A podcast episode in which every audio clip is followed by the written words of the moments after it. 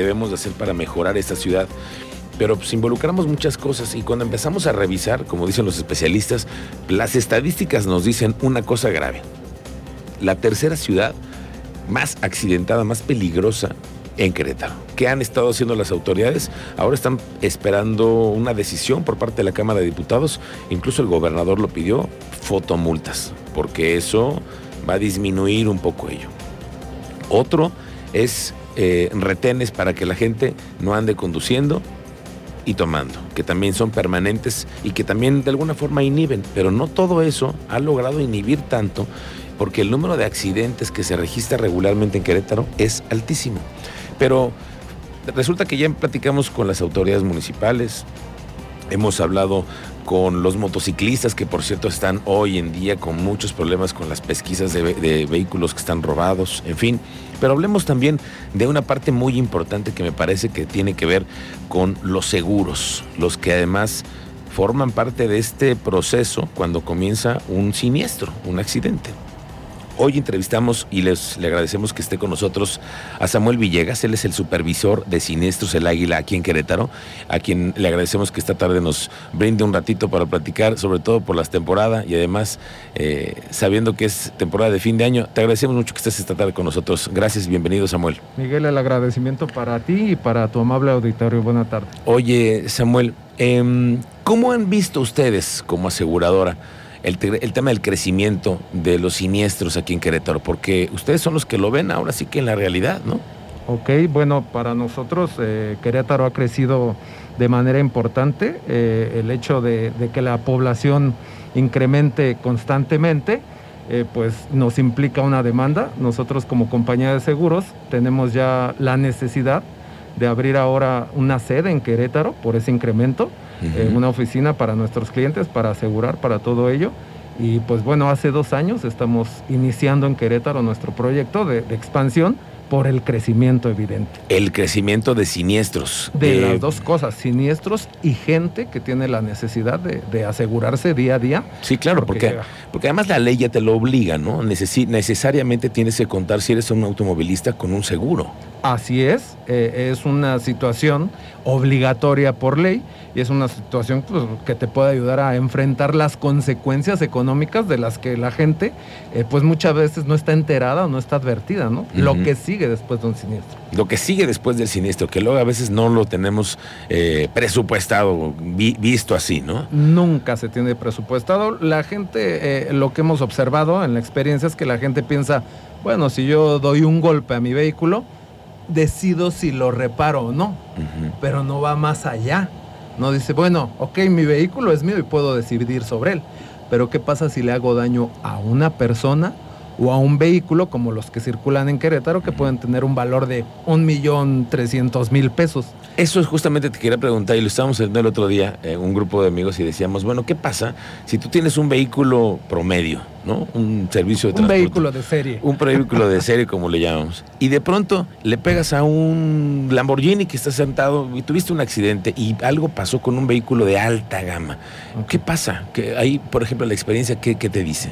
Eh, bueno, si es un vehículo de serie y el daño es mucho mayor al del vehículo de serie, difícilmente va a ser un siniestro que se arregle por una vía tradicional, en donde yo le hago exigible a la persona que no tiene seguro el costo del daño, él lo liquida y todos contentos.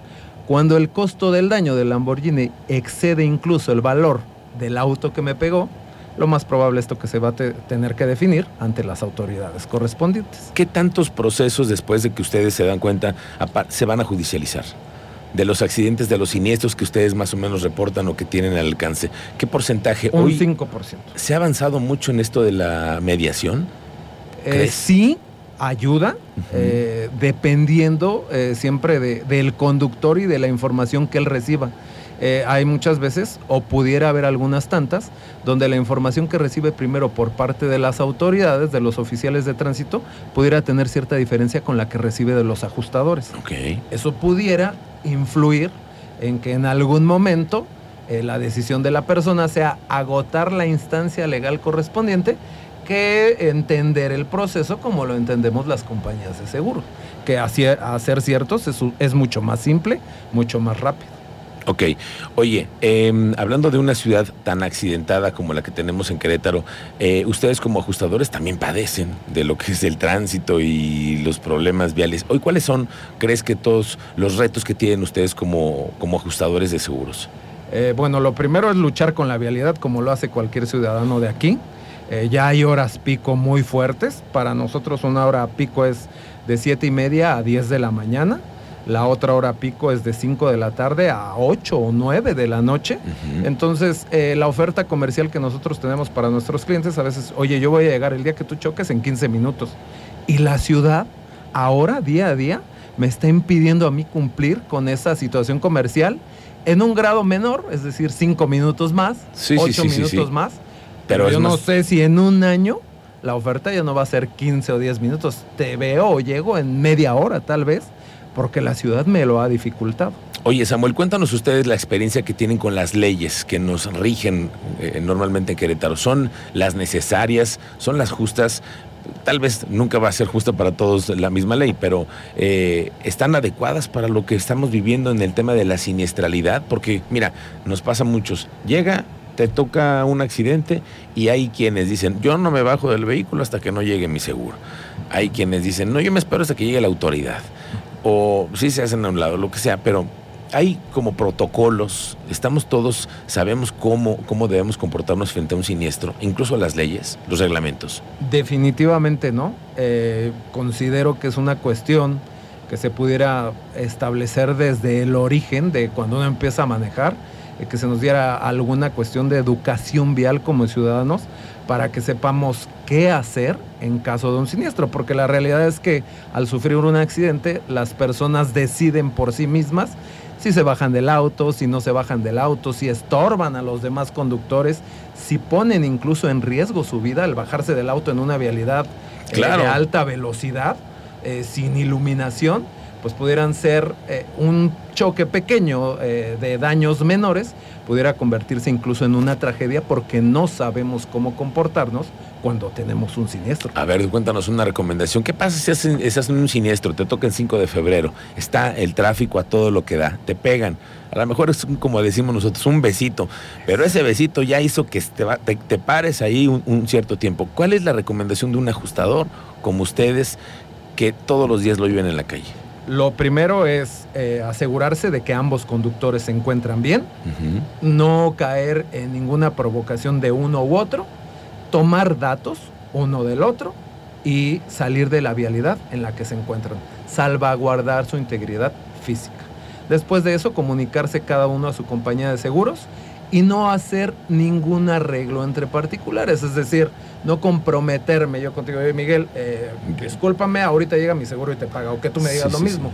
Llega nuestro seguro, que platiquen ellos y vamos a esperarlo cada quien dentro de su vehículo. Ahí mismo, siempre hay que quedarse. Eh, siempre y cuando no obstruyan o no se pongan la vialidad. en peligro. Si están en una vialidad principal a una hora pico, es salgan de la vialidad principal, tomen una vialidad alterna donde no obstruyan, sobre todo por el riesgo que eso representaría para ellos. Oye, hay muchas veces, y lo, has platicado hace un momento, le decías, es que no tenemos a veces la cultura del seguro. La cultura del seguro nos permite proteger nuestro patrimonio y más allá, incluso nuestra vida. Cuéntanos de la necesidad y de la importancia de siempre contar con un seguro. Eh, en base a la experiencia que has tenido, que me imagino que has pasado por todas. Así es. Eh, la importancia del seguro eh, básicamente es para afrontar consecuencias económicas de un hecho que no sabemos si va a suceder o no va a suceder. Esas consecuencias económicas pueden orillarme a mí, que tengo una economía estable, un auto de serie, un auto promedio.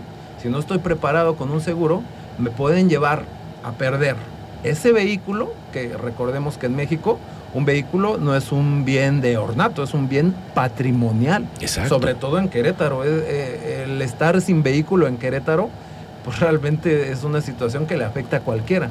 Si yo causo un daño o le causan un daño a mi vehículo y no tengo un seguro, puede ser que pierda parte de mi patrimonio familiar.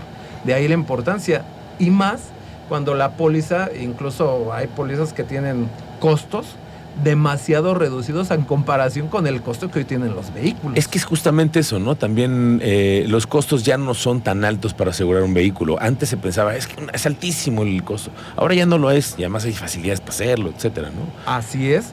Eh, hoy tenemos demasiados paquetes que están al alcance de todas las personas. Una póliza es un traje a la medida, hoy está diseñado así, y se adapta a todas tus necesidades económicas y de uso del vehículo. Habemos compañías de seguros, como el Águila Compañía de Seguros, que incluso tenemos coberturas que nos diferencian de todo el mercado, donde eh, te podemos exentar de un deducible, que es una carga que siempre cuando contratas un seguro Sí, siempre claro. dices, oye, yo siempre tengo que pagar un deducible. En el caso de nosotros, ya hemos diseñado coberturas que nos distinguen en el mercado, que te exentan de incluso esa parte que te toca absorber en un siniestro. Oye, qué interesante. Sobre todo de que tengamos esa, esa conciencia de hacerlo, de, tener esa cultura, de siempre tratar de tener un seguro, porque eso nos ayuda. Y bueno, también esta parte en la que ustedes, como dicen, están conviviendo con una ciudad creciente, que también tiene muchos siniestros, las mismas eh, estadísticas así lo reflejan, y hoy pues es parte también de la dinámica que ustedes tienen que vivir como ajustadores de seguros en la convivencia de este negocio, ¿no? Así es. El día a día, como crece la ciudad, crece nuestra necesidad de operación, crece el parque vehicular, crecen nuestras dificultades para llegar al asegurado. También el nivel de información. Hoy te puedo comentar que los asegurados día a día están más informados eh, por redes sociales, eh, informados a veces de manera positiva o a veces de manera negativa sobre las obligaciones o los derechos que pueden tener eh, de una póliza, ¿no? Que derivan de ella. Ok, muy bien. Samuel Villegas, supervisor de siniestros del Águila, te agradezco mucho que haya venido a platicar con nosotros. Los vamos a invitar para que nos cuenten de estas experiencias que tienen ustedes en las calles y de recomendaciones que son necesarísimas y recordemos que siempre es bueno tener siempre un seguro, ¿no?